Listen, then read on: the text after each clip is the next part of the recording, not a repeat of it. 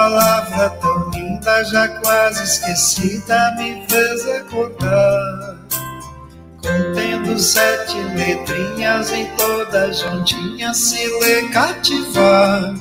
Cativar é amar, é também carregar um pouquinho da dor que alguém tem que levar. Cativou, cativou disse alguém, alguém, laços fortes criou. Responsável tu és pelo que cativou no deserto tão só entre homens de bem vou tentar cativar, viver perto de alguém. Essa é uma transmissão ao vivo da Web Rádio Fraternidade. Esteja sempre em contato com o bem.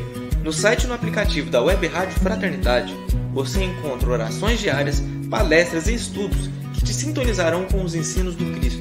Para acessá-los, basta entrar no site www.radiofraternidade.com.br ou baixar o aplicativo da Rádio Fraternidade. Neles, você pode ouvir a rádio em tempo real ou acessar o nosso acervo, Web Rádio Fraternidade, a emissora do bem na internet.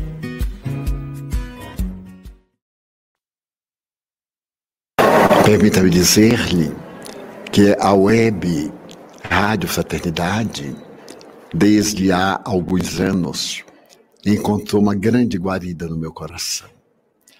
Porque a mim, como a todos, tem proporcionado levar a mensagem espírita aos mais variados recantos do Brasil e de outras nações. Companheiros de cidades humílimas, de fazendas distantes ou de países algo longínquos, dizem-me: Eu te ouço pela Rádio Fraternidade. E uma emoção muito grande me toma, porque eu vejo quando Jesus disse que a mensagem dele entraria pelos telhados. Mesmo hoje, com a comunicação virtual, o telhado representa essa construção de fora que a comunicação penetra e ilumina a alma. Sou eu, portanto, um grande devedor à Rádio Fraternidade Web, orando a Deus para que ela continue seguindo o conceito kardeciano, divulgar o Espiritismo por todos os meios ao alcance. E Emmanuel, a maior caridade que se faz ao Espiritismo é a sua divulgação. Muito obrigado. Divaldo Pereira Franco. Muito boa noite, ouvintes, internautas espalhados pelo Brasil e pelo mundo. É uma alegria nós começarmos hoje, dia 13 de julho de 2020, mais uma edição do Pinga Fogo, com o meu querido amigo Jorge Alahá. Boa noite! Olá, Rubens, boa noite. Olá para todos que se encontram ligados conosco no Brasil e fora do Brasil para a nossa live dessa noite através da Web Rádio Fraternidade, a emissora do bem na internet, construindo um mundo melhor. Uma boa noite para todos nós. A gente sempre começa com uma prece. Então eu queria convidar cada um dos nossos amigos espalhados aí por esta rede mundial de computadores para que a gente possa nesse instante, com os nossos corações elevados ao alto, agradecer a Deus a dádiva desta oportunidade de reflexão.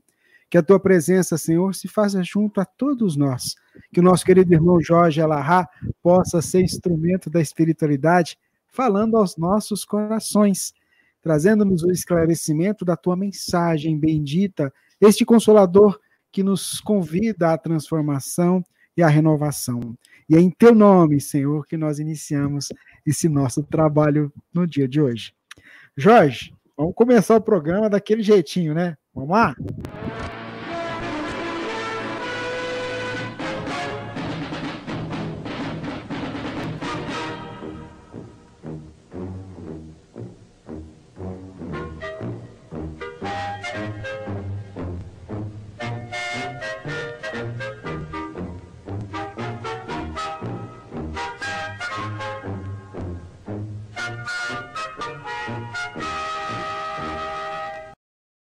É a nossa singela homenagem a esse programa Pinga Fogo que marcou, né, é, essa, essa, trajetória da doutrina espírita antes do Pinga Fogo e depois do Pinga Fogo, que o Chico Xavier foi protagonista na década de 70.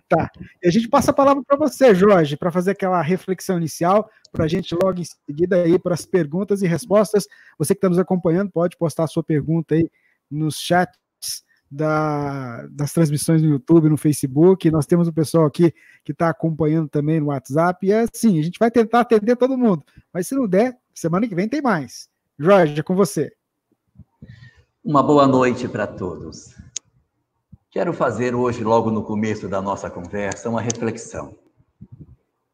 Nós já estamos bastante tempo em casa, já estamos há muito tempo convivendo em família, em função desse fenômeno biológico que nós estamos atravessando, a chamada pandemia do Covid. E eu gostaria hoje de destacar um ponto. Nós, de certa maneira, estamos nos acostumando com o novo espaço de convivência que nós estamos acostumados a ver e estamos esquecendo um outro que não deixou de existir e que existe do lado de fora das paredes das nossas casas que são os nossos irmãos, que nem sempre possuem as mesmas possibilidades que nós para atravessar esses períodos dolorosos que estamos atravessando. Muitos de nós possuímos estratégias, recursos, formas de sobrevivência, ainda que não plenas, mas razoáveis, para que a gente consiga atravessar esse longo período como nós estamos.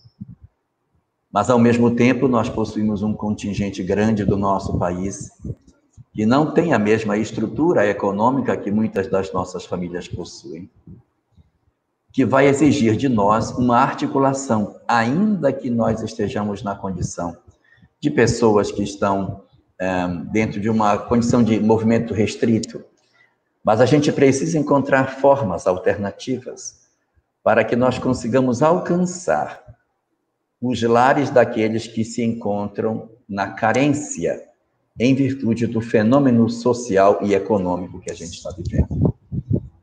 Então, é mais no sentido de nós fazermos uma reflexão, que está íncita no capítulo 15 do Evangelho segundo o Espiritismo, quando nos recomenda a necessidade da caridade para a efetiva libertação das nossas almas. Nós não podemos pensar que, quando se fala que fora da caridade não há salvação, é para que a gente faça caridade para se salvar como se nós estivéssemos presos e aí a gente faz a caridade e se salva. A grande pergunta é salvar de quê? Do quê? Nós temos que nos salvar da nossa indiferença, do nosso desamor, do nosso egoísmo e da frieza das nossas almas que nos impede muitas vezes de perceber a dor que se passa próximo das nossas vidas. Então, que a gente reflita como a gente pode fazer isso. E para ajudar na reflexão, eu gostaria de destacar que isso é fácil da gente achar. Existe uma obra espírita chamada Voltei, escrita pelo pseudônimo de Irmão Jacó. Mas Irmão Jacó, na verdade, foi um dos diretores da Federação Espírita Brasileira do século, no início do século XX, décadas de 10, década de 20, Frederico Finner era um dos diretores da Federação Espírita Brasileira. E qualquer um de nós que consultar a internet para ler a biografia de Frederico Finner vai descobrir que durante o período da pandemia de 18 a 20, que é exatamente um período muito próximo ao nosso, aproximadamente há 100 anos atrás, na Federação Espírita Brasileira havia uma forte movimentação de socorro aos, aos necessitados. A Casa Espírita exercia um papel social muito forte, apesar das circunstâncias de isolamento social que a gente vivia. Que a gente pense nisso e exerça o papel que nos é próprio e que honremos os nossos pioneiros, inspirando os nossos atos naquilo que eles também fizeram e construindo na nossa sociedade mais um motivo para o Espiritismo trazer uma contribuição para a sociedade nesse momento. Não somente para nós que estamos num processo de pandemia em casa, não somente com o conhecimento que o Espiritismo nos oferece, não somente com a paz que a gente pode obter através das leituras que o Espiritismo nos dá, mas também pelo dom de sermos úteis àqueles que sofrem mais do que nós.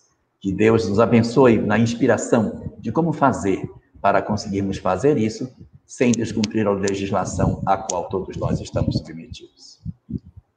Muito bem, Jorge Elahá, obrigado por essa fala inicial. Vamos para a primeira pergunta da Maria das Dores. Ela pergunta o seguinte: é legítimo fazer reunião de desobsessão em live, inclusive com manifestações espirituais? É com você, meu amigo. O movimento espírita é um movimento muito jovem. O próprio espiritismo também é uma doutrina jovem. E ao longo do tempo, a gente vem ensaiando modelos de funcionamento das casas espíritas para que elas possam espelhar aquilo que o espiritismo representa. Se nós tomarmos as obras de André Luiz, e aí eu me refiro especificamente à obra Nos Domínios da Mediunidade, que é uma obra utilizada para que a gente consiga entender melhor o fenômeno mediúnico, essa obra ela vai tratar de uma casa espírita que existia na década de 40, na qual os mentores visitam para as atividades de acompanhamento daquele grupo mediúnico e as lições que André Luiz vai obtendo na participação dessa casa, desencarnado como ele está. Quando a gente lê essa obra, a gente vai descobrir uma coisa interessantíssima. A obra é calçada, é, apresenta uma casa espírita de reunião pública, com manifestação mediúnica pública, as pessoas vão direto para a reunião mediúnica sem necessariamente nenhum tipo de preparo. E aí dizemos, ué, mas uh, tá certo isso? Esse era o modelo de casa espírita que nós tínhamos naquela época, nós não tínhamos outro modelo. O modelo de hoje é diferente do modelo de antes. Hoje a gente tem um movimento muito mais organizado, muito mais estruturado, com estudos, com apostilas, com uma preparação muito mais efetiva das pessoas dentro do movimento espírita, para que se consiga fazer um trabalho mediúnico de mais qualidade. Então, na verdade, nós estamos ensaiando. Se nós tomarmos a Sociedade de, de Parisiense de Estudos Espíritas, que Allan Kardec junta ao seu estatuto no final do Livro dos Médios, a gente vai ver o quão ela era diferente do funcionamento daquilo que um centro espírita hoje propõe. Porque a sociedade parisiense não era uma sociedade, uma sociedade espírita modelada para funcionar como funcionam nossos centros espíritas. Ela tinha um outro propósito. Então a gente vai modelando o movimento espírita a partir das experiências positivas ou negativas que se vai tomando. As reuniões mediúnicas públicas foram sendo esquecidas em função dos resultados que aquilo era oferecido quando se praticava esse tipo de reunião. Então, hoje, nós estamos num novo cenário, um cenário onde é, as pessoas não podem se reunir no centro. E aí você pergunta: a gente pode se reunir virtualmente? Se a gente for se reunir virtualmente, nós vamos voltar para uma época que a gente já passou, que era a época em que as reuniões mediúnicas eram feitas nas casas das pessoas. Os mais antigos devem lembrar que nós realizávamos reuniões mediúnicas com comunicações nos lares das pessoas. Porque isso era uma prática razoavelmente comum, entendia-se que isso não tinha graves prejuízos. Hoje se entende que o aparelhamento de um lar, ele não é o mesmo de uma casa espírita. A estrutura espiritual não é a mesma. E quando você realiza uma reunião mediúnica, você traz espíritos, nem sempre espíritos bons traz uma série de espíritos perturbados. E você vai dizer, ah, mas a espiritualidade cuida disso. Mas e o meu lar tem estrutura para realmente não ficar com o, o, o traço dessas entidades, com a energia desses espíritos? Será que eu não tenho ninguém em casa que pode fazer uma sintonia mais profunda e, a partir daí, deixar uma perturbação mais efetiva dentro de casa? Então, é por essas razões que a gente precisa tomar cuidado. E aí você vai me dizer, é, mas os médiums ostensivos precisam de uma, realizar uma reunião. Os mentores disso cuidam. Nós precisamos, durante esse período, fazer os nossos trabalhos de socorro aos, aos desencarnados, como acontecia antes que o Espiritismo surgisse. Porque o Espiritismo só tem 163 anos. E antes, como é que se atendia os espíritos? Como é que se socorria os espíritos? Como é que se socorre espíritos em países que o espiritismo ainda não chegou? Não socorre? Os espíritos socorrem os espíritos. Nós trabalhamos para socorrer os espíritos como sendo uma lição para nós, Nós não somos assim tão necessários para o socorro espiritual. Os mentores têm plena condição de socorrer os desencarnados, porque assim eles sempre fizeram. Eles dão essa oportunidade que a gente participe do processo. Tudo bem, nós temos fluidos que ajudam, ótimo, é verdade. Mas é para que nós aprendamos as lições, para que nós nos apropriemos de lições que possam mudar as nossas vidas. Mas não que nós sejamos essenciais para o mecanismo de recuperação dessas pessoas. Mas você me dirá, ué, mas os médiums ostensivos continuarão precisando de comunicação. Então a gente precisa dobrar a nossa vigilância e trabalhar as nossas intimidades para que isso seja evitado o máximo possível, para que a gente não crie dentro de nós necessidades que dizem respeito ao que a gente está passando hoje, mas que fundamentalmente poderia ser profundamente diferente se nós mantivéssemos um pouco mais de serenidade. Em resumo, o que eu quero dizer, quero fazer uma reunião mediúnica para me comunicar com os espíritos, mas não quero deixar de me aborrecer, não quero deixar de me irritar, não quero deixar de guardar mágoa, ódio, ressentimento, brigar.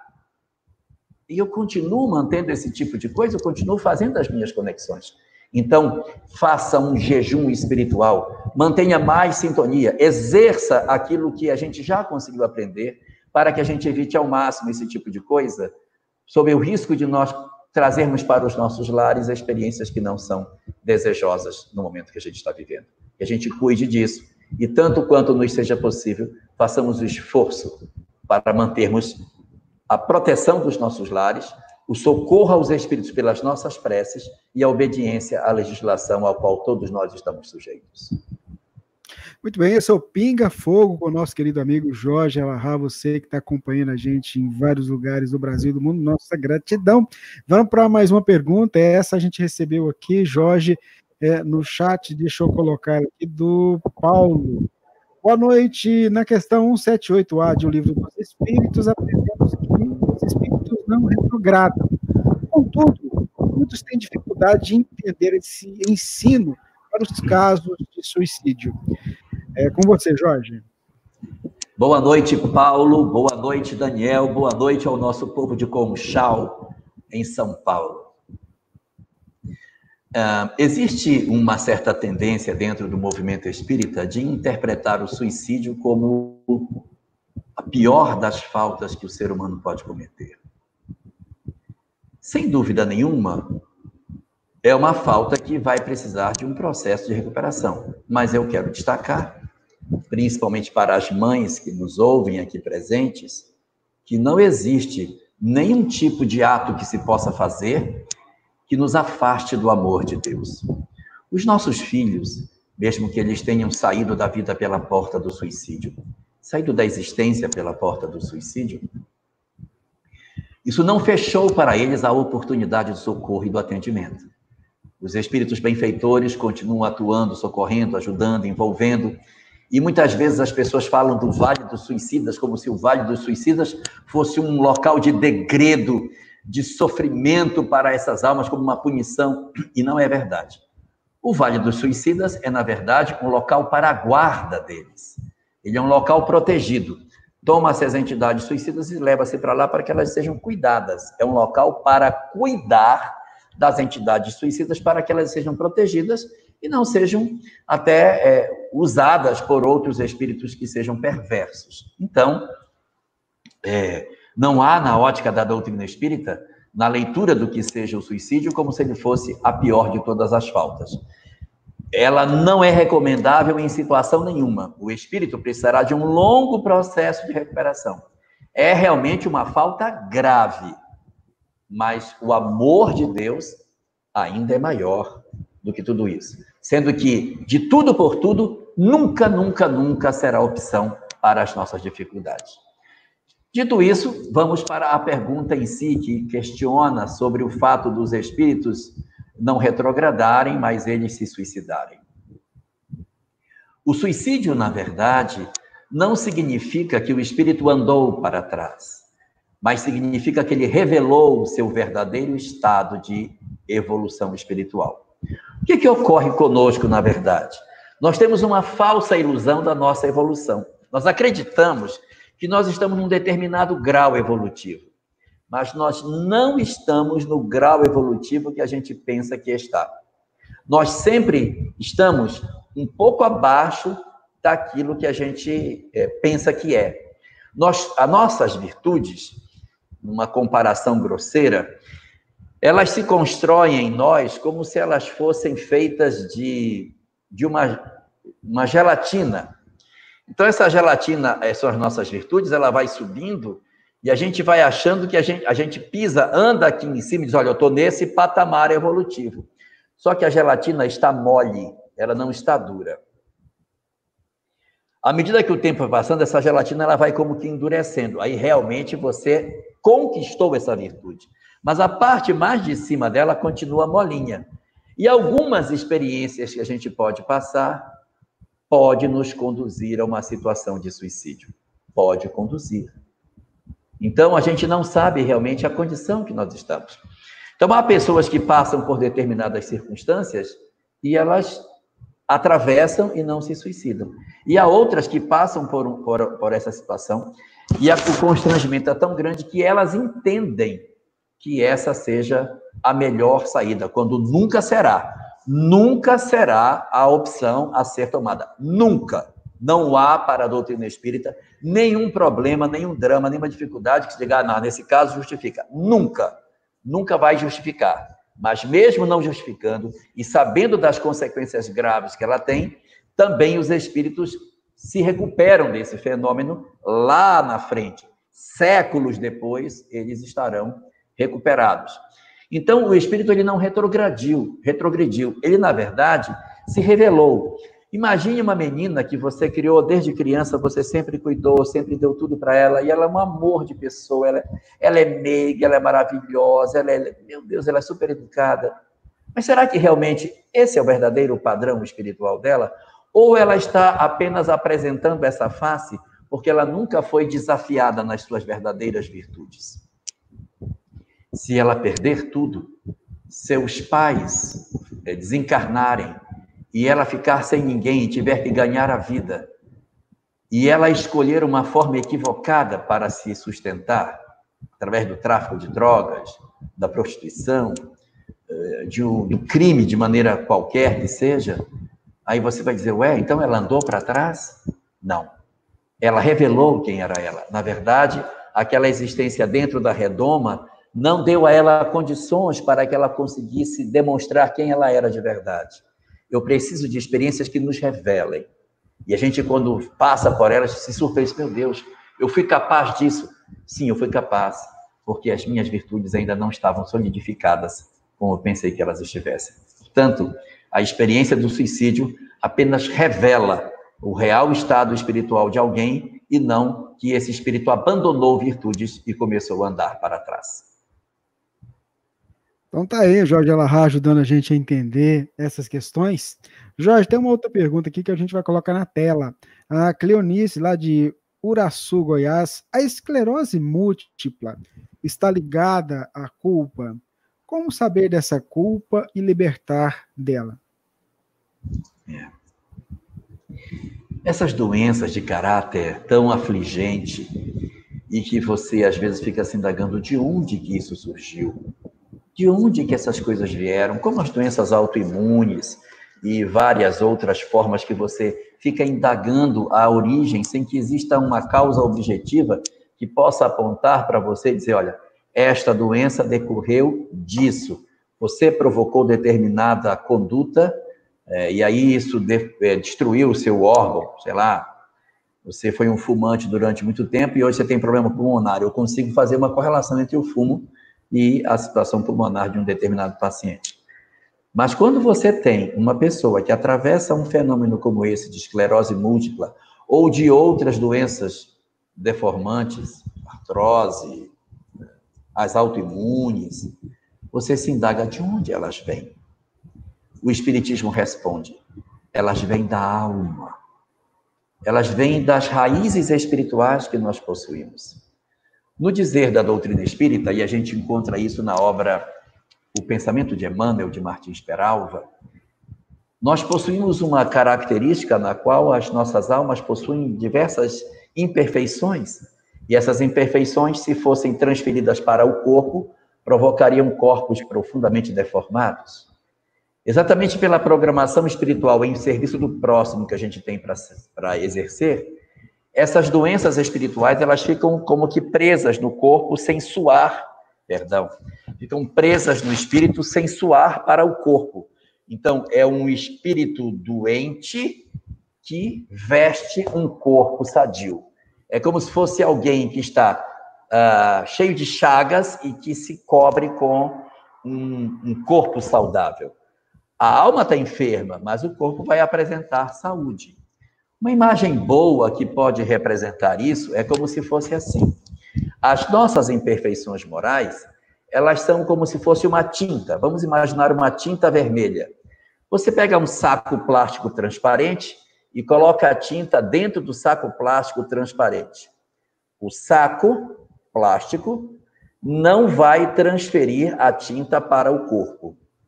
Então, a tinta fica presa no saco plástico, que é o, o perispírito, e você envolve esse saco plástico com algodão. Bota bastante algodão em torno dele que você nem vê mais o saco. O algodão está lindo, o algodão está maravilhoso, limpo, branco, mas o saco plástico que, que serve de base para a colocação desse algodão está cheio de tinta.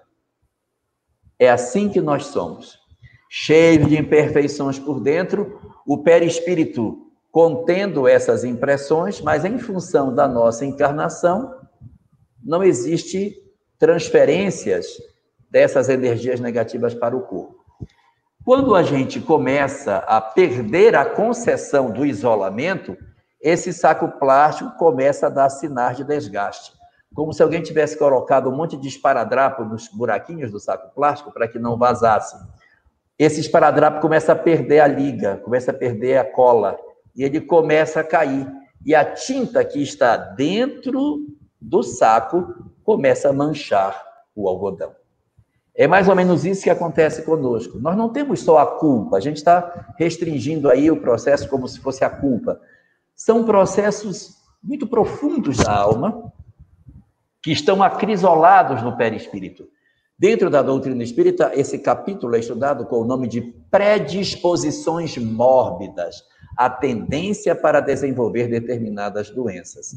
Então essas doenças elas ficam contidas, não havendo da nossa parte um equilíbrio de conduta, automaticamente começa a haver a contaminação desse algodão que está do lado de fora manchando e a pessoa apresenta a doença, que pode ser uma artrose, que pode ser uma doença autoimune, que pode ser uma esclerose múltipla, que pode ser um conjunto de imperfeições é, físicas que a gente pode ter, um conjunto de mazelas. Da onde elas provêm? Das raízes espirituais. Por que, que elas acontecem? Houve um suar, o perispírito suou na direção do corpo. Durante um tempo a gente conseguiu manter a saúde, mas o relógio biológico não conseguiu conter as energias negativas por conta da nossa conduta ou por conta da pressão espiritual que a gente tinha. Era muita imperfeição, não deu para segurar por muito tempo e então aquelas doenças começaram a acontecer. E aí você pergunta, é a culpa? Não, são várias coisas que pode ser. A culpa é um dos elementos, né? mas às vezes é, a gente pode fazer esse tipo de movimento em função da mágoa. A mágoa também produz sofrimentos enormes dentro de nós o ódio. O ódio produz uma série de destruições desse isolamento do perispírito para o corpo. Eu odeio com todas as minhas forças. Os esparadrapos começam a querer tremer para cair e a gente começa a adoecer. Eu tenho muita mágoa de você. Aí começa a aparecer também essas doenças. A culpa também é um. A culpa é quando a gente é o algoz. Quando é a vítima magoada, a gente pode ter a, a culpa, a, perdão, a mágoa ou o ódio. E você me pergunta como fazer para resolver isso? Primeiro, trabalhar a nossa conduta. Só que os espíritos dizem que a melhor forma de trabalhar a conduta não é trabalhando os nossos atos, é trabalhando as nossas palavras, porque são as nossas palavras que impulsionam os nossos atos. Se eu tenho palavras de violência, eu vou ser violento. Então, não controle seus atos, controle suas palavras. Mas se perceber, as suas palavras, elas provêm do seu pensamento, porque a boca fala daquilo que o coração está cheio. Então, cuidar dos pensamentos. Cuidar dos pensamentos significa não tenha tanto ódio, não tenha tanta mágoa, não fique criticando as pessoas. Faça o exercício da compaixão. O exercício de procurar sentir a presença de Deus na sua vida. Joana de Ângeles, na obra Viver, Vida, Desafios e Soluções, dá um roteiro de quatro passos para que a gente consiga se harmonizar. Primeiro, fugir do amargor, não ficar reclamando das coisas o tempo todo. O tempo todo. Dois, sentir-se filho de Deus mais contato com a natureza, mais oração, mais conexão com o divino, que se faz através da caridade também. Três, cuidar-se. Ah, cuidar do corpo, dormir melhor, se alimentar melhor, é, cuidar melhor da, da, do, nosso, do nosso corpo físico, fazer exercício físico, ter mais cuidado, dormir bem, fazer o que a gente puder para cuidar da máquina. E quatro, o exercício da compaixão. Parar de ser tão críticos dos outros e termos um pouco mais de misericórdia com as pessoas. Em síntese, mudar o padrão mental. E aí, se nada disso der certo, ler a mensagem do Evangelho, obediência e resignação, para entender que tem muitas coisas que a gente passa que numa existência não será possível de resolver. Nós teremos que atravessar uma existência inteira, passando por um drama que a gente acha que já não é mais justo para nós, mas as raízes espirituais que esses dramas possuem são tão profundas que não será possível resolver numa única existência. Nós não lembramos do nosso passado, não sabemos tudo o que fizemos e por isso desconhecemos as raízes, mas temos que saber que Deus é extremamente misericordioso e sempre nos oferece o que é melhor para nós. Por conta disso, a gente pode trabalhar por essa via para tentar entender que não é somente a culpa e que também existem estratégias para se viver de mudança de conduta, mas nem assim conseguirá garantir para nós a solução dos nossos problemas ainda nessa existência. Muito bem, Jorge Alahá. Tem uma pergunta aqui que chegou pelo WhatsApp da, da Web Rádio Fraternidade. É, a Laura, lá de Vinhedo, São Paulo. Não, peraí. Não, não, não é essa não. É a Laura de São Paulo. Ela pergunta assim: essa pergunta. Pô, viu, Jorge? Olha só. Como tomar uma decisão correta em questões muito importantes de nossas vidas? Creio fielmente no que leio no Evangelho ou me utilizo da razão do que me parece logicamente correto? Que pergunta boa, você entendeu? É, eu entendi. Tá bom, então vamos lá. Vamos lá, Jorge. Vamos lá. Tá certo. Como é o nome dela? é, a Laura, de São Paulo. Laura, boa noite. É, Laura, é isso mesmo. As nossas referências de conduta, elas estão na terceira parte do livro dos Espíritos, nas chamadas leis morais. É ali, naqueles 11 capítulos, que a gente, 12 na verdade, se pegar o da perfeição moral, é naqueles 12 capítulos que constituem as leis morais, que você vai encontrar as respostas que você está procurando em termos de conduta.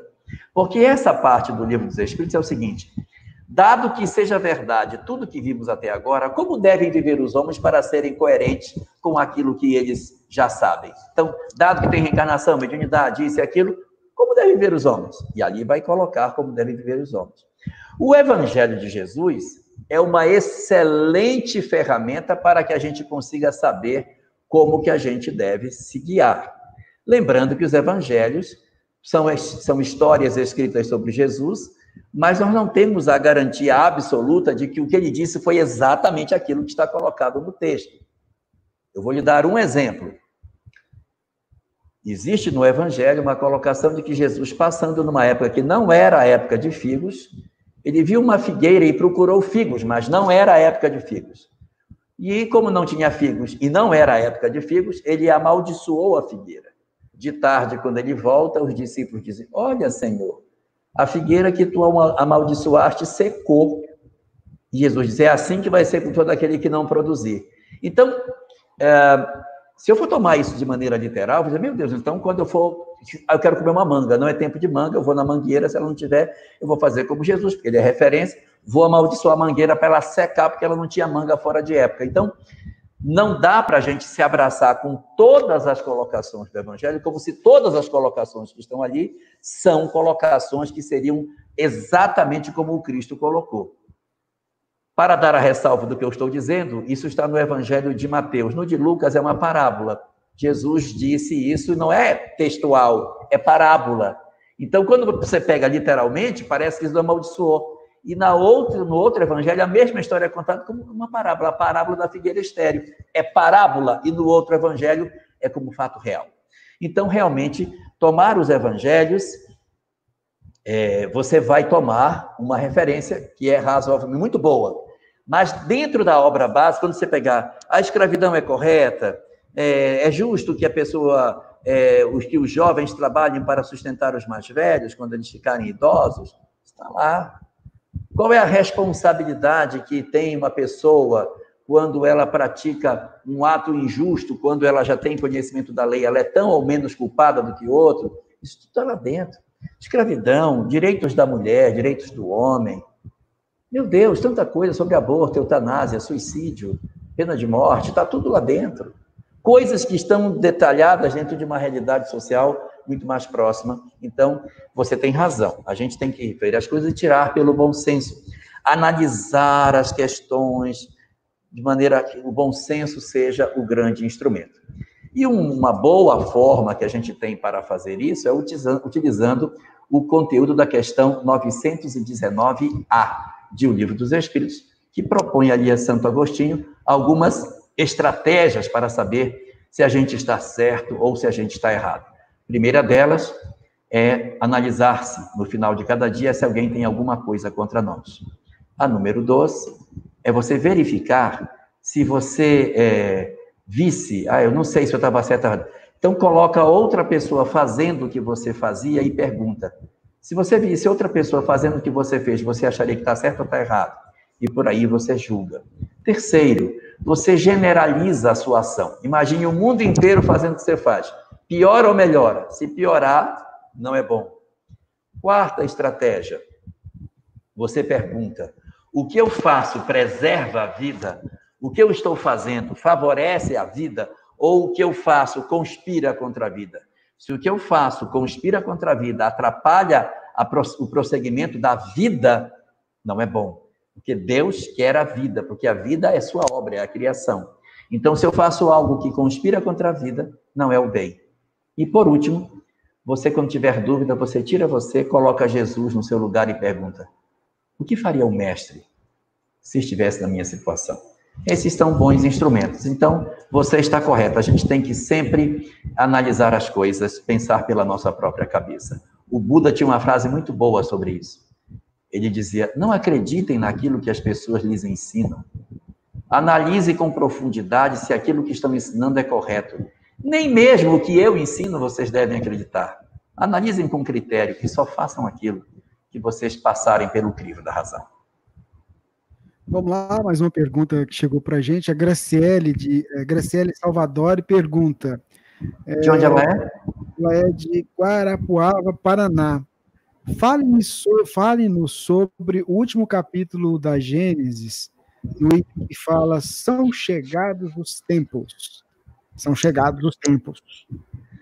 O último capítulo da Gênesis é a, a, parte onde Kardec mais trata sobre a questão da transição planetária, onde ele aborda ali é, as discussões sobre as características dessa nova sociedade. Esse texto, que é de 1867, Kardec escreveu a Gênese em 1867 e ela foi publicada no dia 6 de janeiro de 68. Então, o texto foi escrito em 67. Esse texto, escrito em 67, ele se inspira em uma mensagem que está, está dentro de obras póstumas. Uma mensagem chamada Transição Planetária. Ela não tem efetivamente assim um capítulo, porque é, Obras Póstumas não foi escrita por Allan Kardec, então não tem um, um, um índice organizado, é um índice todo caótico. Você, para achar as coisas em obras postas, é um custo, porque parece assim que jogaram para cima, juntaram as páginas e fecharam. Pronto, tá aí. Então, tem coisa no começo, coisa no fim, é meio. Mas tem lá essa mensagem, dá para achar lá. É uma mensagem de abril de 1866, aonde se trata da transição planetária, e nessa mensagem, ali é abordada exatamente as características que são trazidas para a, a obra A Gênese para compor o perfil do chamado final dos tempos. Nesse pedacinho final que você está falando, tem uma coisa bem interessante. Ele destaca ali dois tipos de migrações que acontecem. É nesse pedacinho da obra que ele fala. As chamadas migrações individuais e as migrações coletivas. Migrações individuais, como o próprio nome está dizendo, migra um espírito só, fora de período de transição. Essa migração ela é opcional e migram os bons. Os bons saem e saem para mundos melhores. Chama-se migração individual. E nos períodos de transição ocorre a migração coletiva, que diferente do primeiro caso, não é opcional, é ela é determinada, ela é compulsória.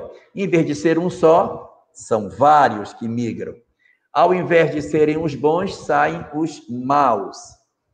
Então, e em vez de irem para sociedades melhores, evidentemente vão para sociedades piores do que essa, mas, como Paulo bem lembrou, questão 178A, o espírito não retrograda, eles vão para sociedades mais primitivas, mas eles não andam para trás, porque todas as suas conquistas morais e intelectuais eles não perdem, eles vão para mundos mais primitivos do ponto de vista social, mas com todas as conquistas que eles já possuem. Então, nesse trecho, é onde Allan Kardec vai trabalhar isso e vai trabalhar uma coisa muito interessante. Qual é a característica essencial dos que migram? E isso é uma coisa que os espíritas, não sei porquê, têm um sentimento de pieguismo danado, e eles ficam gemendo, eles, ah, eu, eu, vou migrar, ah, eu, eu vou ser um dos migrados. E não é verdade. O mais esperado é que os espíritas não façam parte dos espíritos a serem migrados da Terra. Por quê? Porque nós não somos a retaguarda do planeta. Pode ser até que dentro do, do movimento espírita existam algumas pessoas que sejam osso duro de roer. Mas isso não é a característica que o movimento espírita possui. Por quê? Porque nós não somos, na verdade, o perfil que está traçado como sendo dos que vão migrar. Os espíritos que migram, segundo está colocado nesse capítulo dos tempos são chegados, está dito lá por Allan Kardec, se não me engano é no item 27, se não me engano. Os espíritos migrarão da terra por terem a característica de serem os maus não tocados pelo bem. Quem migra da terra? Os maus não tocados pelo bem. O que é o mal não tocado pelo bem? O mal não tocado pelo bem é uma pessoa que é má e que não é tocada pelo bem. Não tem outra definição para dar. É a pessoa que não se modifica.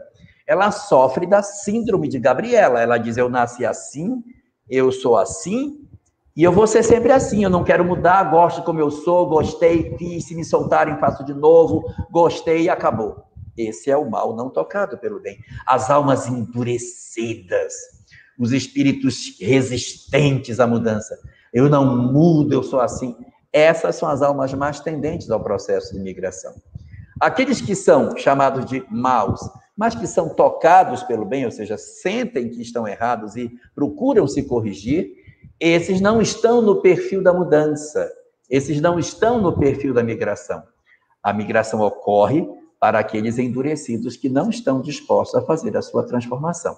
Então, em síntese, a ideia contida nesse pedacinho final da Gênese, que já é o seu último capítulo, a última parte dela, é exatamente a definição dos dois tipos de, de migração que ocorrem, as características dessas duas migrações, e esse fenômeno de quem são os que migram nesse período no qual, como Kardec bem compara no texto, é como alguém que estivesse numa estação assistindo os que chegam e os que vão, lá no texto da chamada geração nova, em que ele assiste os que estão chegando e os que estão partindo.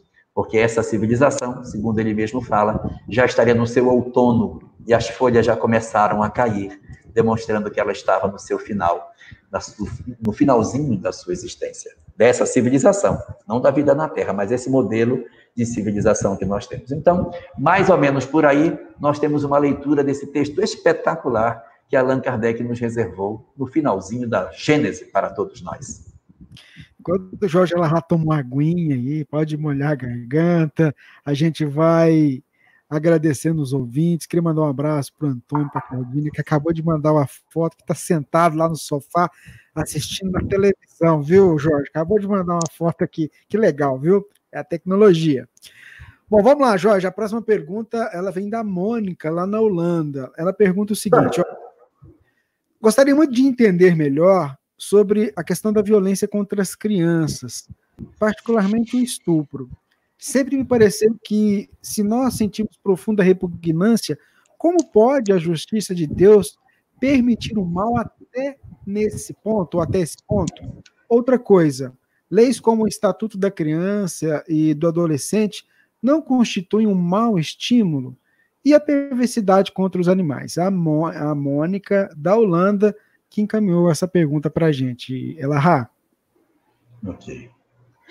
Bom, primeiro ponto a ser observado: ninguém reencarnou para fazer o mal. Não existe na programação espiritual de ninguém um item que diga você vai assaltar um banco, você vai matar uma pessoa, você vai violentar uma criança, você vai cometer determinados crimes. Todos os crimes todas as condutas que se desviam daquilo que seja o amor a Deus, o amor ao próximo e ao amor a si mesmo, não estão previstas na programação. Não eram parte da programação espiritual. Então, se ninguém vem programado para assassinar ninguém, então ninguém vem programado para ser assassinado por ninguém. Nós não temos isso. Ah, não há obrigatoriedade que você diga, olha, você matou com um tiro, pois agora você vai ter que morrer com um tiro. Porque se isso fosse verdade, se a pessoa que matou com um tiro tivesse que morrer atirada por alguém, então esse que atirou agora ficava devedor da lei. A lei não acaba nunca, porque sempre ia ter alguém para cobrir o, o equívoco do outro. Então a lei de causa e efeito, ela não ocorre dessa forma. Quando temos um algoz, eu não preciso de um outro algoz para que ele se torne vítima do ato que ele fez, para que Deus, entre aspas, se vingue daquilo que aquela pessoa fez. A lei de Deus não é uma lei para punir, ela é uma lei para educar. Então, quando nós cometemos um determinado delito diante da lei, existem inúmeras formas de você resgatar o delito que você cometeu. Se alguém, por algum motivo, comete um crime, não existe uma tabela no mundo espiritual que diga, matou a mãe? Bem, se matou a mãe, então aí vai lá na tabela, ó, você vai ter que agora nascer órfão. Não. Existem inúmeras formas de você recuperar isso. Às vezes o espírito comete um delito numa existência, e na própria existência ele se, ele se corrige tanto que quando ele desencarna, Daquele crime que ele cometeu, só há resíduos. Não, mas ele matou, mas só tem. Ele fez tanta coisa que daquilo que ele realizou não tem mais tanta substância assim. As coisas já estariam é, muito recuperadas ao longo do tempo de uma mesma existência. Então ninguém diz assim, ah, fulano, na próxima está enrolado. Não, porque a lei ela é educadora. Ela não é para punir, ela é para educar. Se uma mulher, por exemplo, comete um aborto, isso não significa dizer que obrigatoriamente ela vai ter que nascer e não ser mãe numa próxima existência. Isso não, não é correto. Uma mulher que passa por essa experiência, ela pode realmente ter uma existência que ela não venha a ser mãe, mas ela pode nascer com dificuldade para engravidar, com problemas uterinos, é, a, a, a menstruação é irregular, que ela não consegue saber quando quando que ela está fértil ou não. Ela pode vir com problemas de, de inflamação sistemática no útero, que dificulta o processo de, de nidação do ovo. Ela pode vir com problemas graves nas trompas, que dificulta que as trompas é, é, é, consigam ter saúde, porque gera um visco dentro da, da trompa que os pelinhos não permitem que o ovo passe e pode gerar gravidez tubária, e aí ela perde uma trompa, depois perde a outra e fica infértil. É, ela pode renascer e ter uh, uh, um parceiro que, na verdade, não queira ter filhos, ela quer, mas ele não, não quer ter filhos. É, eu, ela pode renascer e ter filhos que sejam entidades com necessidade de renascimento, com problemas físicos ou mentais, como forma dela conseguir é, lidar com essa maternidade. Ela pode vir também com outras experiências, ela pode vir adotar um monte de menino. E ela pode também renascer com a chamada maternidade abençoada. O que é isso? Ela renasce com a possibilidade de ser mãe, seu aparelho genital saudável, ela tem as crianças e o drama está em outra área. De repente, pode ter filhos mais difíceis ou não, mas ela tem inúmeras possibilidades. E da mesma forma que a gente, quando comete um delito, nós não somos obrigados a encontrar com aquele mesmo delito da mesma forma. Muito bem, isto posto, vamos para a pergunta em si. Esses fenômenos que você citou, eles ocorrem porque os espíritos trazem tendências para determinadas condutas tendências. Então, quando o espírito renasce, o mentor diz: programamos tudo com você para que você não faça bobagem. Sua programação está toda aqui ajeitada e você tem condição de cumpri-la. E nós cuidaremos para que isso aconteça. Agora, você fique esperto, que você traz na sua alma muitas coisas violentas, você traz muitas impulsividades. Então, nós vamos fazer o que a gente puder, mas depende de você manter o seu controle, porque se você não abrir seu olho, você vai cometer desatinos. E aí, junto com essa circunstância, você tem também espíritos que reencarnam, que estão em corpos infantis, mas que também não são almas jovens, não são espíritos novos, são espíritos que possuem uma história espiritual, possuem uma história longa espiritual e, portanto, eles já possuem um passado e embora não seja essa a previsão que A cometa determinada equívoco com B, isso pode acontecer porque está no campo de possibilidades dos dois espíritos. Está no campo de possibilidades do agressor e está no campo de possibilidades da vítima, porque nós não sabemos quem é essa vítima. Agora, existem espíritos que absolutamente não está no campo de possibilidade deles essa experiência. Não está no campo. Quando não está no campo de possibilidades, não acontece. Porque as forças espirituais se mobilizam e esses fenômenos que poderiam se dar, eles são impedidos, eles são evitados por inúmeras formas distintas, dos quais a espiritualidade se vale, porque no campo dos vários elementos que podem estar previstos dentro de uma encarnação, aquele específico não é experimento para aquele indivíduo. Aí aquela experiência não vai se dar. Mas como nós somos espíritos profundamente comprometidos, as almas da Terra não são espíritos fáceis, nós somos almas muito problematizadas, que arrastamos, é só olhar a história da humanidade que a gente vai ver qual é a natureza da nossa estirpe espiritual, nós vamos dar conta de que somos espíritos profundamente infelizes, com graves delitos, com complicações espirituais profundas. Nós somos almas trazidas muitas vezes de lugares horrorosos do mundo espiritual. Nós somos espíritos ainda abraços com muitas imperfeições. E isso se revela na sociedade que a gente tem. Olha a sociedade que a gente cria descrente, egoísta, perversa, fria, covarde, que comete desatinos e loucura todos os dias por nós, é esse o espelho do que nós somos? Então, quando esses espíritos encarnam, no campo de possibilidade deles, existem possibilidades terríveis que podem acontecer.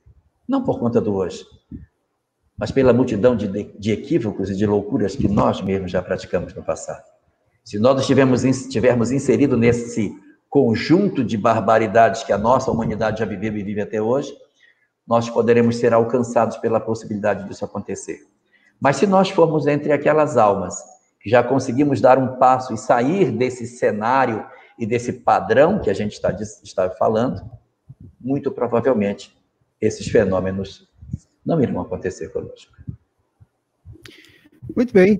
Nós recebemos muitas perguntas aqui sobre a questão da mediunidade nesse momento de pandemia, reunião mediúnica. E o Jorge, ele comentou aqui no programa, já em questões anteriores, é, informações que vão é, depois complementar tudo isso que vocês fizeram, as perguntas aí. É, se você A primeira pergunta foi essa. É, então, então, assim, então depois é só voltar ao vídeo, assistir novamente, porque ficou muito bem esclarecido. O Jorge deu uma geral mesmo sobre essa questão da mediunidade, das reuniões mediúnicas, da questão da pandemia, do médium. Vale a pena, então, depois que terminar o vídeo, aí você voltar, acompanhar, ouvir de novo, distribuir no grupo de, no seu grupo mediúnico para que possa é, estudar. Tem uma, tem uma pergunta aqui que eu vou postar aqui na tela para você, Jorge. É, o Marcelo pergunta se no encerramento do Evangelho no lar nós podemos vibrar por parentes e outras pessoas que se encontram em um processo de obsessão. Não iríamos atrair esses espíritos para nossa casa? Fazer a oração por essas entidades é um ato de louvor, é um ato louvável, não é? Porque isso aí, na verdade, é a chamada prece por intercessão. O que nós devemos evitar é fazer a oração e pedir a manifestação dessas entidades. Mas ali, quando nós estamos reunidos, há uma corrente de energias excelente e ela pode sim ser utilizada para socorro. O que devemos evitar é a manifestação mediúnica com esse objetivo dentro das nossas casas. Vamos para mais uma pergunta que veio para nós. A Maria Márcia Barbosa, de Belo Horizonte, pergunta. É, na, é, a pergunta dela é na questão de número 932 do Livro dos Espíritos. Como podemos vencer os males do mundo se os bons são tímidos e deixam os maus agirem em todas as esferas sociais, políticas e religiosas? tenho muita dificuldade de entender isso. A pergunta da nossa irmã Márcia, é Maria Márcia Barbosa, de Belo Horizonte. É, exatamente. E o livro dos Espíritos diz que o, o mal graça na terra porque os maus são intrigantes e perversos, e os bons são tímidos. A hora que os, os bons quiserem se organizarem, eles prevalecerão. Então é mais ou menos isso. Nós nos, nós nos acomodamos na situação que nós estamos e não fazemos o exercício das nossas virtudes em prol do semelhante. A gente deixa com que o mal se espraie sobre as coisas. Eu dou um exemplo. A gente, quando não gosta de alguém, nós temos muita facilidade para falar. Nossa, mas eu odeio, fulano é antipático demais. Então, e a gente fala pouco que gosta das pessoas. Nossa, fulano é bacana demais. A gente se sente mais à vontade para falar do que não gosta como se nós tivéssemos, de certa maneira, uma cumplicidade com o mal. O mal nos atrai muito mais e a gente acaba falando muito mais desse, nesse sentido. E isso se dá pelo fato de que, conforme o próprio Allan Kardec define no livro Evangelho segundo o Espiritismo, uma das características dos mundos de provas e expiações, que é o mundo que vivemos, é que existe a predominância do mal sobre o bem. É da natureza da nossa sociedade espiritual. É como se fosse assim: imagina que alguém chega numa cidade e visita um hospital, e, e aí diz assim: nossa, nessa cidade só tem gente doente. É mais ou menos isso. Se alguém quisesse tomar a humanidade do universo por aquilo que a Terra é, ia dizer que a humanidade é perversa, má e cruel. Não. Nós somos um, um hospital espiritual nesse sentido, pela natureza dos espíritos que aqui abrigam. Nós somos espíritos marcados por muitas imperfeições. E é exatamente por isso que nós temos essa prevalência, essa predominância do mal sobre o bem.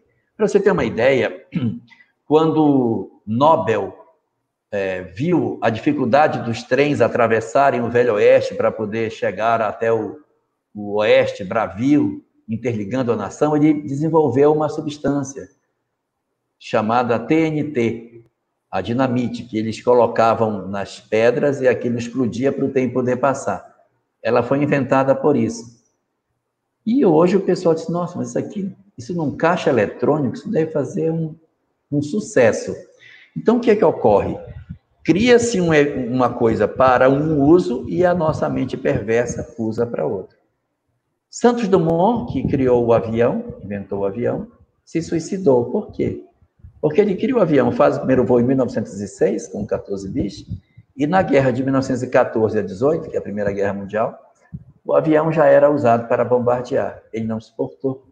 Ele se sentia culpado por uma coisa que realmente ele não tinha culpa. Mas é a perversidade humana que tudo que inventa, olha, isso aqui já pode ser usado para destruir, para matar, para oprimir. é, é muito típico da nossa natureza. Mas isso a gente não deve se angustiar, porque isso faz parte do modelo de sociedade do tipo de espírito que está aqui. É isso que justifica o fenômeno da transição planetária. É o período de avaliação dos que vão permanecer porque melhoraram e dos que não se melhoraram, que deverão continuar o seu processo de melhoria espiritual em outro lugar, porque a Terra já não vai mais ser espaço para isso, porque conforme o seu desejo, a Terra vai começar a mudar, porque os bons estão começando a questionar as coisas e estão saindo dos seus casulos para, para quererem sim uma sociedade mais fraterna, mais humana, mais igualitária e mais capaz de nós sermos todos ouvidos e nos tratarmos como irmãos de verdade. Muito bem, toda segunda-feira a gente está aqui juntinho com você nesse nosso Pinga que era para ser só um programa, virou tudo isso que a gente está fazendo aqui. Já vamos para o número 14, hoje, o número 14, né? Tem uma pergunta aqui interessante que eu vou postar aqui na tela, Jorge, da nossa ouvinte. Vamos lá. A Lucilene Tempo. É, como posso levar a existência de Deus a um filho que diz que não acredita em religião ou espiritualidade, que é contra qualquer religião? Ela é de Belo Horizonte, Minas Gerais. Olá, Luciene, Lucilene. Talvez a dificuldade sua esteja no método. Não leve religião para ele. Porque as religiões, elas são ah, frascos de bebida. As pessoas ficam brigando pelo frasco e não bebem o que tem dentro, porque a gente tem que beber o que tem dentro do frasco, que é a espiritualidade. Faça ele conhecer de espiritualidade. Coloque ele para praticar yoga. Leve ele para conhecer coisas desse tipo. Ah, em vez de você trazê-lo para dentro de um contexto, não, religião, isso aqui, esse livro aqui, você vai estudar isso aqui. Deixa ele sentir a vida. Leva ele num local para ele fazer meditação. Leva ele para conhecer. E aí, é, discuta a alimentação. Vamos fazer uma alimentação diferente em casa e tente ganhá-lo, já que ele tem tanta resistência à religião. Estou falando isso porque ele tem resistência à religião. Leva ele por outro caminho, leva pela, pelo, pelo caminho da espiritualidade. Apresenta para ele outros saberes que não esses convencionais ocidentais que ele deve ter rejeição, igreja, sacerdotes, cristianismo, deve falar que a, o cristianismo é uma religião opressora. Então, sugere para ele para conhecer as religiões orientais, mostra para ele a cabala, para ele conhecer. São conhecimentos muito interessantes, e aí isso vai despertar nele uma coisa que é mais importante do que a religião, que é a busca da espiritualidade. Quando ele começar a ver os aspectos que, do espiritual e perceber, por exemplo, ele vai para um grupo de yoga, perceber que tem um monte de jovem que está fazendo yoga também, e aí pelas portas do fundo ele vai se aproximar da espiritualidade e quando ele começar a trabalhar isso, aí dá para você entrar. Allan Kardec trata disso no livro O que é o Espiritismo, em que ele diz: se a pessoa não acredita em Deus, nem comece a discussão, nem fale nada, adianta. Se ele não tem o princípio da ideia de um criador, não adianta. Então você precisa primeiro construir nele essa aproximação com a ideia do espiritual, com a ideia de algo espiritual, e aí ele vai se aproximar por aí. E à medida que esse sentimento da espiritualidade, que ah, no orientalismo, eles não trabalham muito a ideia de Deus, de uma lei que tem que seguir, como é a nossa herança judaico-cristã, tem uma lei, tem que seguir, se não seguir, Deus vai punir. Eles não trabalham dessa forma, assim, você tem que se aproximar do, do divino, tem que identificar a sua vida. Eles falam muito menos desses aspectos das consequências, e sim do prazer dessa aproximação. Faça, de repente, esse experimento. Aí em Belo Horizonte deve ter alguns núcleos de, de yoga, e aí você também pode ir junto até para dar um estímulo para ele, participar, ou alguma amiga que participa, você leva, insere ele, para ele não ir só, ele tem que se sentir acolhido lá dentro. E aí, se ele for participando, vai despertar as questões espirituais nele. E depois da construção desses rudimentos de espiritualidade, aí você pode lá na frente começar a conversar com ele sobre outras questões mais aprofundadas, porque naturalmente a reencarnação vai surgir e aí você vai ter a chance de entrar e puxar o fiozinho para trazê-lo para mais perto de outros conceitos tão importantes para a nossa vida. Muito bem, Jorge Elahá. Vamos lá para mais uma pergunta que chegou aqui no WhatsApp. O nosso ouvinte de Ibireté, aqui em Minas Gerais, o Alexandre, pergunta o seguinte, Jorge: eu mesmo posso fluidificar água? Sim, sim, Alexandre, pode. Qualquer um de nós, orando, pode fluidificar água, porque o que é a fluidificação? é a concentração de fluidos a partir do pensamento de alguém sobre alguma, algum objeto, ou, ou mais especificamente a água. Então, quando você ora e você pede que aquela água ali seja magnetizada, ou seja, que fluidos específicos sejam colocados dentro dela, é, você está pedindo à espiritualidade que venha realizar isso. Você pede e os espíritos, então, em cima do seu pedido, vão colocar os fluidos que você você está solicitando. Então, você abre um campo de pensamento que permite a ação dos espíritos. Aí eles vêm colocar. Ah, e por que, que eles não colocam sem eu pedir? Porque, de repente, o nosso campo de pensamento está de raiva, de ódio, de mágoa, e essa energia que a gente está emitindo, os espíritos até querem colocar na água alguma coisa, mas não dá. Porque o seu pensamento impede a ação deles. Então, quando você ora, você, na verdade, não faz com que eles façam, você retira a barreira que impede deles fazerem. Aí você, quando ora, melhora o seu padrão mental e a ação que está louca para acontecer ocorre. E a água, então, se magnetiza. Então, é, pode sim você. Lembrando sempre que quem vai efetivamente fazer o trabalho são aqueles que estão cuidando de nós. A gente até pode colocar um pouquinho de fluido, mas a maior parte vai vir daqueles que nos amam e que cuidam de nós com muito carinho, os nossos mentores. Muito bem, então uma pergunta que chegou aqui da Leila, ela está acompanhando a gente lá na Mansão do Caminho, e ela pergunta assim o seguinte: é, gostaria de saber um pouco mais sobre a mediunidade de transporte. Com você. A mediunidade de transporte, ela é uma mediunidade da classe dos efeitos físicos. As mediunidades de efeitos físicos, elas são mediunidades que é, elas foram muito mais pujantes no século XIX, porque elas traziam comprovações científicas bastante fortes, bastante incontestes, e por isso foram muito utilizadas no período de Kardec e dos seus continuadores. Hoje, as mediunidades de efeitos físicos, elas não estão mais muito presentes no nosso movimento espírita, elas existem, mas com bem menos intensidade do que existia no passado.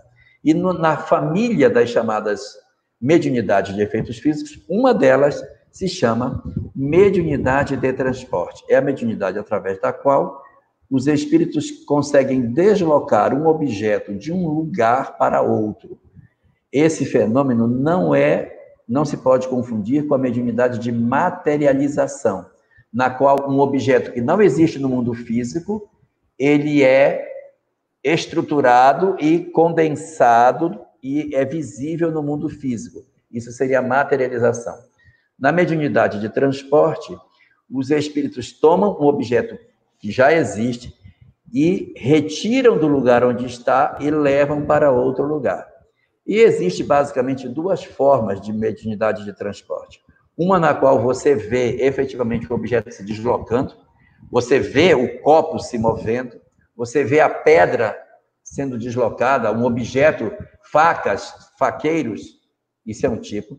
E outra na qual você não vê o objeto é, é, o tempo todo. Ele é capaz de atravessar uma parede e chegar no outro lugar. Uma vez conversando com o Raul Teixeira, ele me disse que quando eles terminaram uma reunião mediúnica, que eles olharam, em cima da mesa tinha uma pedra enorme, em cima da mesa. E a pedra, evidentemente, não estava lá. Então, eles resolveram é, carregar aquela pedra, todo mundo junto, para jogar a pedra pela janela. Quando eles foram jogar a pedra pela janela, eles viram que do lado de fora, próximo da janela, havia um buraco enorme. Então, aquela pedra lá de fora, o espírito retirou a pedra lá de fora e passou, só que a janela estava fechada. É possível, sim, e isso está no livro dos médiuns, existe uma, uma, uma conversa sobre mediunidade de transporte entre Kardec e um espírito que promove esse fenômeno, mas ele não tem muita lucidez, ele diz: "Ah, eu envolvo o objeto em mim", como se ele cobrisse com ele mesmo, o objeto passa pela parede. Aí São Luís depois vem para orientar a discussão e diz: não, é que ele não sabe nem o que ele está fazendo. Ele faz, mas ele não sabe como é que é. Na verdade, ele promove uma descondensação da matéria, mas ele não sabe que ele está fazendo isso. A matéria se descondensa e atravessa a parede. E ela se recondensa do lado de lá. Então, esse fenômeno, ele se dá eh, dessa forma. O objeto precisa ser pré-existente para que se diga que é transporte. Se é um objeto que não existia e que se solidificou durante uma reunião, aí estamos falando de mediunidade de materialização. Mas todas elas constituem modalidades da família das mediunidades de efeitos físicos e hoje elas são bem menos frequentes. Não sei se eu atendi naquilo que você queria, mas fundamentalmente a mediunidade de transporte se caracteriza por essa questão. É, o Jorge. Ah, deixa, deixa, deixa, eu aprofundar um pouquinho mais. Ah, para que se faça isso, eu preciso de um médium de transporte não se, ela não se opera sem a presença de um médium que tem essa característica. Então, existem médios videntes, audientes, é, é, de desdobramento, e vários médiums de efeitos físicos, médium de levitação, médium de transporte, uh, médium de materialização. E para que você consiga fazer uma, um fenômeno de transporte, você precisa ter, nas proximidades do fenômeno, alguém que doe de si o fluido específico que é o fluido utilizado para fazer o fenômeno. Se você tiver o espírito, tiver o objeto, mas não tiver o fluido, você não vai conseguir fazer a movimentação do objeto de um canto para o outro. E só para concluir, o objeto não é transportado necessariamente com a mão do espírito, ele é transportado com a mente. É a vontade do espírito que transporta. Você pode até encontrar, como está no livro dos médiuns, um espírito que aperta uma tecla de piano e a tecla desce. Mas não é o dedo dele que aperta a tecla para baixo. Que aperta para baixo é a mente do espírito que deseja que a tecla desça e a tecla, obedecendo à vontade, não o dedo dele, desce. Porque ele junta a vontade do espírito, o fluido do espírito, o fluido do médium, e isso cria uma força capaz de fazer com que a tecla, então, desça. No filme Ghost, há uma cena, que o filme não é espírita, mas é boa essa cena, em que tem um cara que ele move fichinhas de refrigerantes, um espírito. E o rapaz que desencarnou quer mover uns objetos, ele diz assim: Ah, você está enganado. Não é com, com o pé que você move, é com o estômago, ou seja, é com a vontade. Então, é, é o desejo de fazer é que promove a movimentação. Não é pegando com a mão e jogando que você vai fazer isso acontecer. É a vontade do Espírito. O que não quer dizer que mais ignorantes possam pegar um objeto com a mão e ficar movendo achando que é a mão deles que move, mas é desconhecimento da real, do real mecanismo do fenômeno de transportes. Muito bem. Esse fluido que você falou é o ectoplasma? Não, esse é o fluido típico. Esse é o fluido típico. É, o ectoplasma é específico para a materialização. Trifosfato de adenosina uhum. criado na mitocôndria das células. É uhum. ele que produz a materialização. Muito bem. Ô Jorge, tem uma, uma pergunta aqui, porque a gente acaba falando com as pessoas que às vezes têm um conhecimento é, aprofundado de espiritismo, outros não.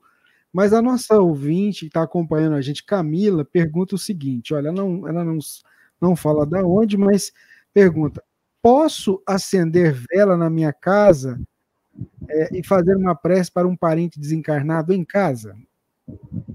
Se estiver faltando luz, é bom acender a vela para você não, não, orar no escuro, né? Mas é, nós temos uma, uma tradição, e essa tradição ela vem do catolicismo, de que os espíritos precisam de luz. E como eles precisam de luz, você acende uma vela para que essa vela ilumine. Mas os espíritos, eles não precisam de luz física, eles precisam de luz espiritual. Mas há algumas pessoas que possuem tão arraigada a ideia de que tem que deixar aquela velhinha acesa naquele lugar para que ela possa manter é, aquela chama, que é, se não acender a vela, a pessoa, se não, a oração não valeu, porque não tinha vela. Tinha que estar acesa aquela vela para fazer. Mas isso tudo são atavismos que a gente, a gente vai desenvolvendo dentro das nossas vidas.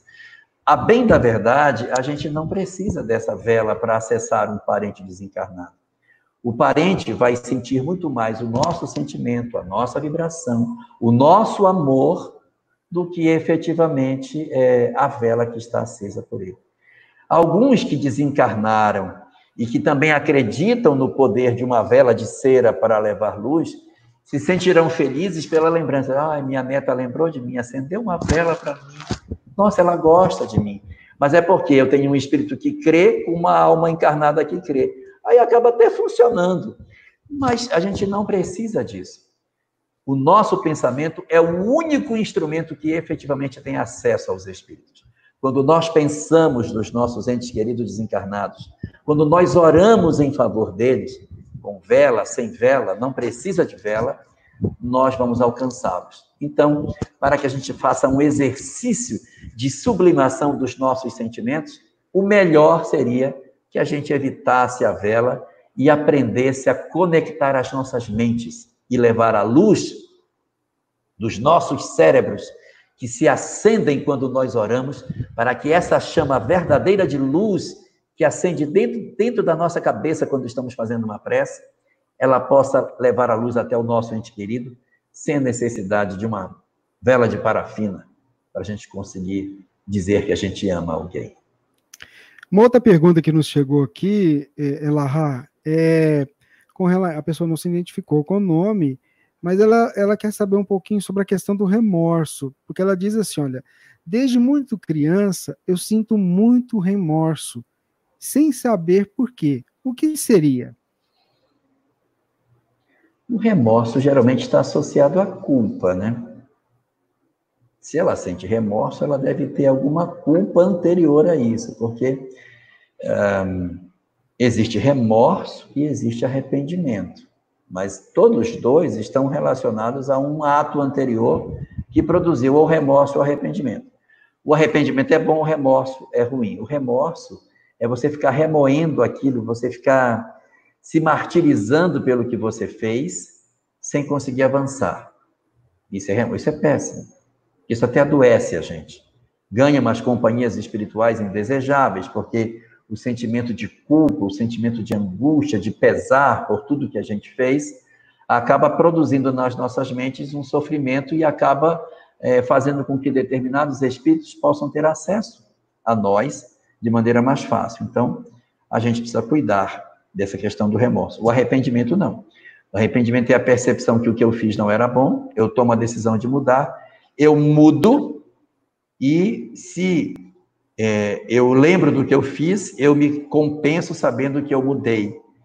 E, diferentemente do remorso, quando eu estou arrependido, havendo nova oportunidade de cometer o mesmo erro, eu não cometo mais. Aí isso é um sinal de que você arrependeu.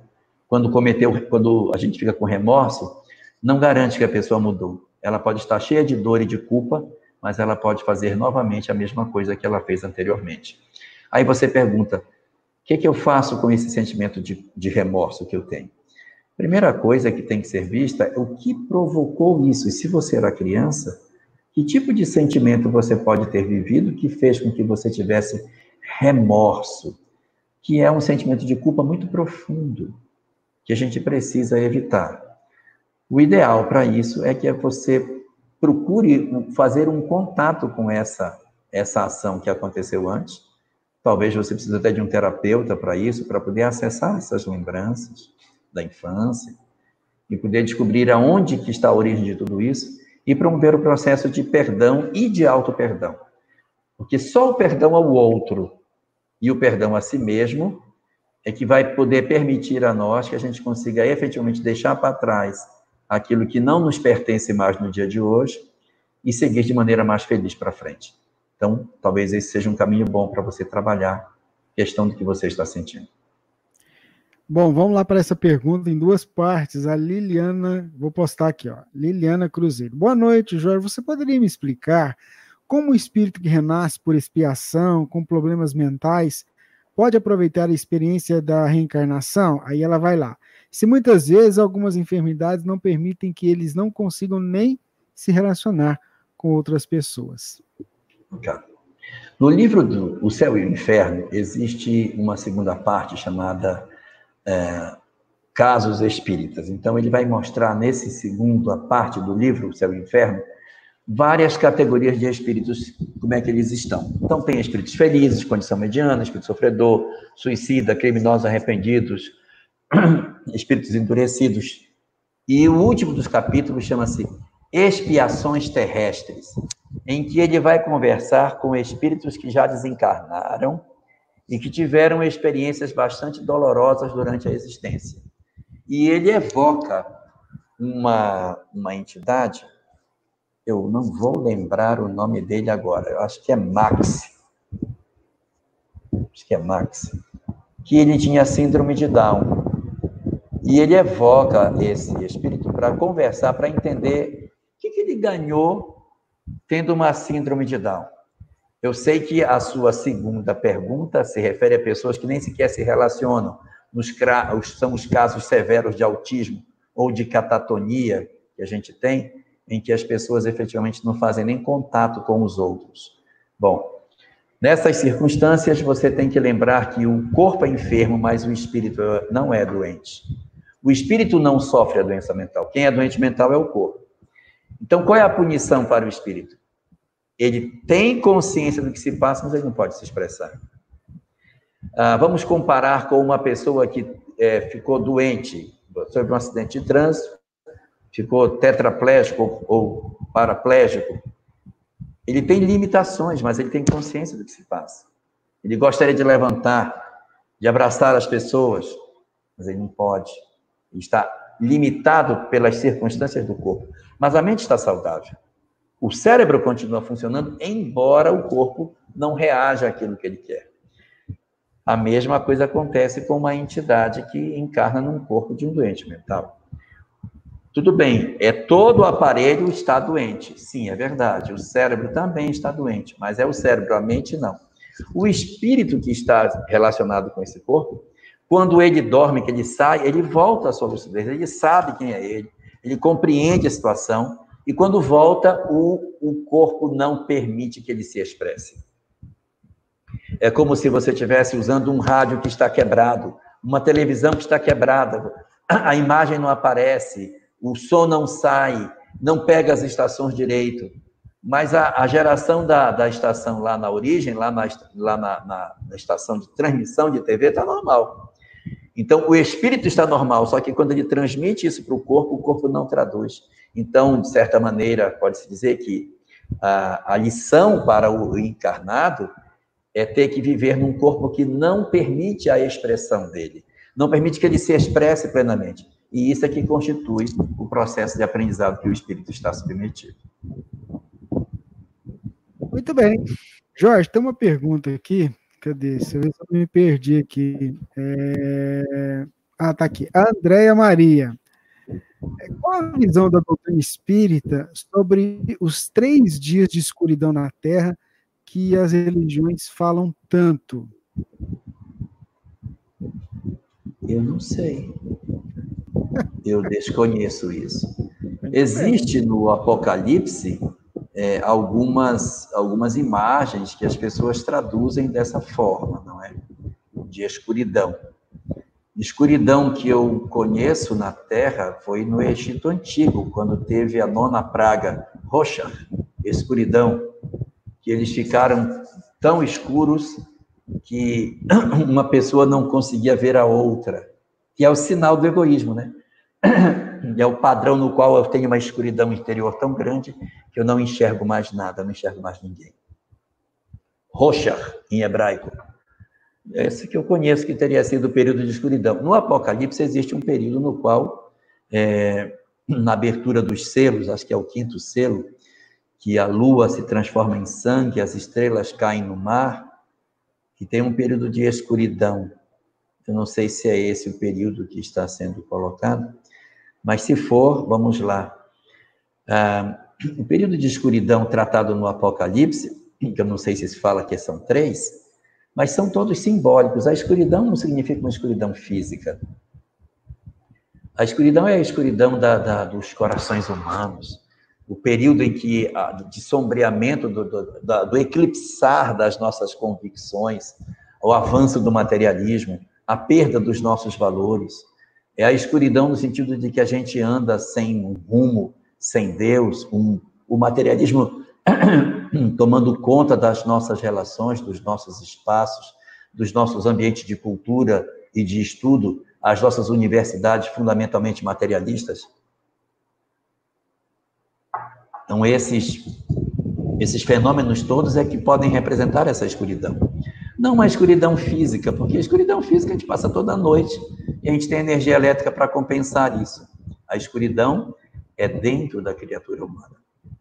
Não sei se seria esse o, o fenômeno ao qual você se refere, mas as escuridões que o texto apocalíptico trata dizem respeito ao processo interior do homem e o seu afastamento da luz, que significa Deus. A nossa querida ouvinte, Sheila, está lá na Suécia e ela pede que você fale um pouquinho sobre missão de vida e o resgate de vidas passadas. Um abraço para a Sheila, que está acompanhando a gente lá de madrugada, viu? Boa noite, Sheila. Missão de vida e. Resgate de vidas passadas. Resgate de vidas passadas. Vamos lá. É, entre os, as, os três tipos de experiência que a gente tem na Terra, segundo a, não só na Terra, mas na lei de Deus, nós temos a prova, a expiação e a missão. E a missão se caracteriza exatamente pela possibilidade de você trazer algum tipo de ajuda, de apoio, de exemplo para as pessoas que estão na sua retaguarda. Você poder ajudar alguém com um aprendizado que você já fez e que é mais típico dos espíritos que já têm uma certa evolução.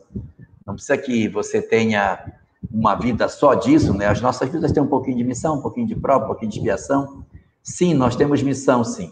É, questão 900, 582, 583 do Livro dos Espíritos, ali assevera que a maternidade, a paternidade são missão. Se você é pai, se é mãe, você tem missão. Porque cuidar de alguém é uma missão. É uma missão. Então, a gente tem algumas missões menores, ou sem missões maiores. Agora, missão de vida seria, no meu entendimento, você ter uma vida que ela é predominantemente missão. Na Terra, raros exemplos. O maior de todos, Jesus, cuja vida é toda missão, sem prova e sem expiação. Então, a maioria de nós está no reverso da medalha. Uma boa parte de expiação, um pouco de prova e um pouquinho de missão, que a gente vai servindo de exemplo para aqueles que a gente tem que cuidar e tem que proteger. Muito bem. Então, é, é, a missão, enquanto vida, seria a possibilidade de você exercer esse papel. Agora, você ter uma vida inteira devotada para isso é, é bem mais difícil. Agora, você também tenta casar a missão de vida com a questão de resgate do passado. Não é isso, Rubens? Isso mesmo, meu querido resgate. amigo. Então, é. aí, nesse sentido, você está querendo conectar o passado delituoso com missão numa existência. Eu vou interpretar que você quer dizer o seguinte: é possível que alguém que possui um engano, um, um erro do passado, resgate isso sem ser por uma expiação, mas por uma missão? Se for mais ou menos esse o sentido da pergunta, sim, é possível. Que alguém cometeu um delito numa determinada existência, tem uma falta no passado lá, ele cometeu um erro e ele nesta existência ele vem exercer um papel missionário naquele aspecto que ele era devedor. Mas como pode, se ele era devedor, ele não deveria primeiro passar pela expiação? Mas quem foi que disse que o espírito evolui só durante a encarnação? Existem muitos de nós que conseguimos recuperar as nossas faltas no mundo espiritual antes de renascer. Vamos colocar um caso prático. André Luiz Chegou no mundo espiritual numa condição lamentável. Mas durante o tempo que ele está no mundo espiritual, ele já fez um progresso danado, ainda não reencarnou. E durante esse período ele já aprendeu, já modificou, já se transformou, já escreveu, já ajudou muita gente. Então ele já, de certa maneira, resolveu boa parte dos conflitos que ele possuía pelo esforço que ele fez, pelos trabalhos que ele já realizou, pelo, pelo empenho que ele tem. Não é gratuito, ele tem muito empenho aí. Não é qualquer um que sai da condição que ele estava e chega onde ele chegou. Precisa de esforço, dedicação, vontade de se transformar para que ele consiga fazer isso. Então, se alguém vive essa experiência, André Luiz, quando renascer, ele pode renascer como médico novamente, deixar uma excelente lição de como podemos exercer a medicina uh, através de um conhecimento mais espiritualizado. Ué, mas ele não era devedor da medicina até ali? Era, mas ele fez um caminhar no mundo espiritual que deu a ele condição de hoje exercer um papel mais nobre no exercício é, dessa função. E aí vai ser a encarnação que vai provar para ele se realmente todo o aparente progresso que ele fez no mundo espiritual, se ele é real. Se ele reencarnar e realmente conseguir cumprir com o que ele disse que já se modificou, aí realmente valeram os anos no mundo espiritual e ele conseguiu ser útil, ou seja, ele resgata das vidas passadas com uma vida em missão. Aí dá certo. Mas ele pode reencarnar para exercer um papel e aí não ser tão exitoso nesse fenômeno durante a vida, porque as mazelas do ontem acabaram corroendo suas boas intenções e ele executou a tarefa apenas pela metade. Nossa, Jorge, tem tanta pergunta. A gente vai ficar, se a gente ficar aqui, a gente virar a noite só para responder as perguntas que não param de chegar. A gente tem que parar por causa do horário, né? Já é uma hora e meia de, de live, de, de momento de pinga-fogo. Mas semana que vem tem mais. Se a sua pergunta não foi respondida hoje, a gente tenta novamente semana que vem. Tem um, tem um detalhe também: nós temos as edições anteriores que algumas questões que foram colocadas aqui, como a gente, por exemplo, tem uma questão sobre a eutanásia de animais. Se eu não me engano, o Jorge comentou sobre ele, se não foi no 11 ou no 12 programa, algo assim. Então, tem muitas questões que, se vocês ouvirem os programas anteriores, que está na playlist lá da, no YouTube da Web Rádio Fraternidade, é, você vai acabar tendo a sua, a, sua, a sua pergunta respondida, porque são inúmeras. Eu queria mandar um abraço para o Antônio Carlos, lá em Florianópolis. Antônio, eu até ia tentar fazer a pergunta, mas o tempo estourou. Como há outras que estão aqui, que estão chegando aqui na, na, no nosso chatzinho, tá no, também no WhatsApp. Mas vamos fazer um compromisso semana que vem. A gente está de volta no mesmo horário, se Deus quiser, segunda-feira, 20 horas, para o 15 programa. Jorge, eu passo para você fazer as considerações finais e a nossa prece de hoje. Eu quero apenas agradecer aí a oportunidade que todos nos concederam de estarem conosco até esse horário. Agradecer é, o carinho com as perguntas, que significa que a doutrina espírita tem realmente muito a nos oferecer e a gente fica muito feliz de poder ver essa riqueza que o Espiritismo tem para nos ofertar. E exatamente por conta de tudo isso que ele representa, a gente precisa aproveitar e agradecer a Deus essa oportunidade desse conhecimento e, e, e de tudo isso que ele nos oferece. Então, nós vamos aproveitar agora, fazermos a nossa oração para agradecermos a Deus essa oportunidade. Vamos orar?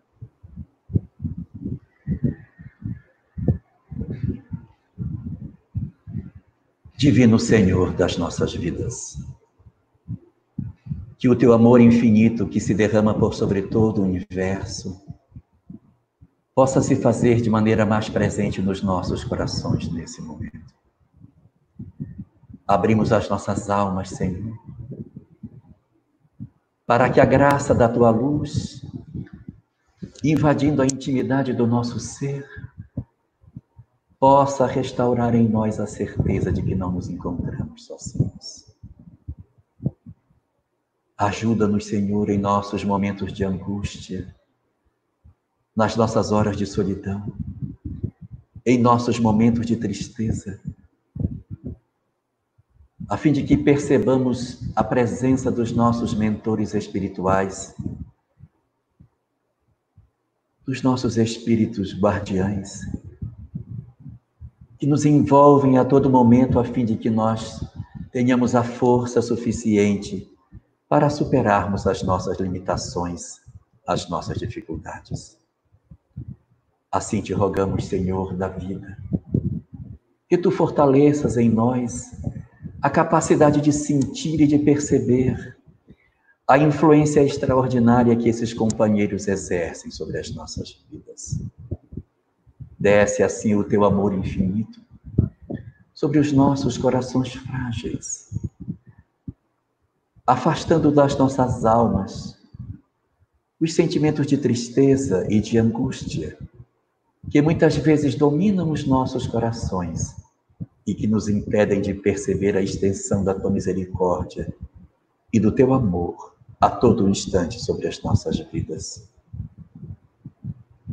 Pela possibilidade que tu nos concedes de compreendermos os valores da vida imortal, por nos dares a chance de entendermos da lei de causa e efeito e do magnífico mecanismo da reencarnação nos nossos dias. Nós te agradecemos, Senhor, por tantas e tantas bênçãos que depositaste nos nossos caminhos, a partir do momento em que nos ofereceste a chance de lermos a vida pelos olhos do Espírito. Por todas as oportunidades de lucidez e de compreensão da vida maior que tu nos ofereceste, nós te rendemos graças e te agradecemos profundamente por tudo isso. E te pedimos que nos ajudes a manter a coerência das nossas ações e que nos ajudes, Senhor, a manter a conexão com aqueles que nos tutelam, para que todo o saber que depositaste nas nossas mãos e nos nossos cérebros possam descer até os nossos corações aflitos, acalmando as nossas almas, cicatrizando as nossas feridas e ofertando a cada um de nós a certeza de que o teu amor é que rege a vida. Por isso, Senhor, nós te pedimos as tuas bênçãos sobre todos os lares da terra. Que tu abençoes a todas as famílias do planeta e que tu agasalhes no teu seio todas as mães que perderam seus filhos, todas as esposas que perderam seus companheiros, todos os lares que questionam a perda dos seus entes queridos, todos aqueles que o anjo da morte visitou-os nessa semana. E todas essas famílias do planeta possam receber a bênção do teu amor infinito, Senhor. Derrama o teu amor sobre as nossas almas frágeis, sobre os nossos corações indecisos e nos fortalece na certeza de que tu és o Senhor de todas as coisas e que nós desconhecemos a excelsitude das tuas leis. Protege assim a todos nós, Senhor da vida. Abençoa os nossos corações e nos guarda sob a tua proteção augusta, não somente agora, mas por todos os momentos vindouros da nossa existência, para que cresça em nós a certeza de que nós nos encontramos sob os teus cuidados e sob a tua misericórdia. Fica assim conosco, Senhor, e nos guarda sob a tua proteção, hoje, para todo sempre. Que assim seja.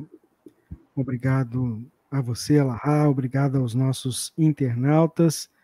E a gente fica aí, compromisso marcado para a semana que vem, tá certo? Uma boa noite para todos.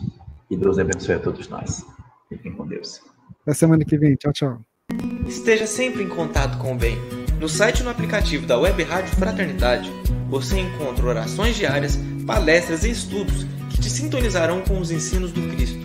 Para acessá-los, basta entrar no site www.radiofraternidade.com.br ou baixar o aplicativo da Rádio Fraternidade Neles, você pode ouvir a rádio em tempo real ou acessar o nosso acervo, Web Rádio Fraternidade, a emissora do bem na internet.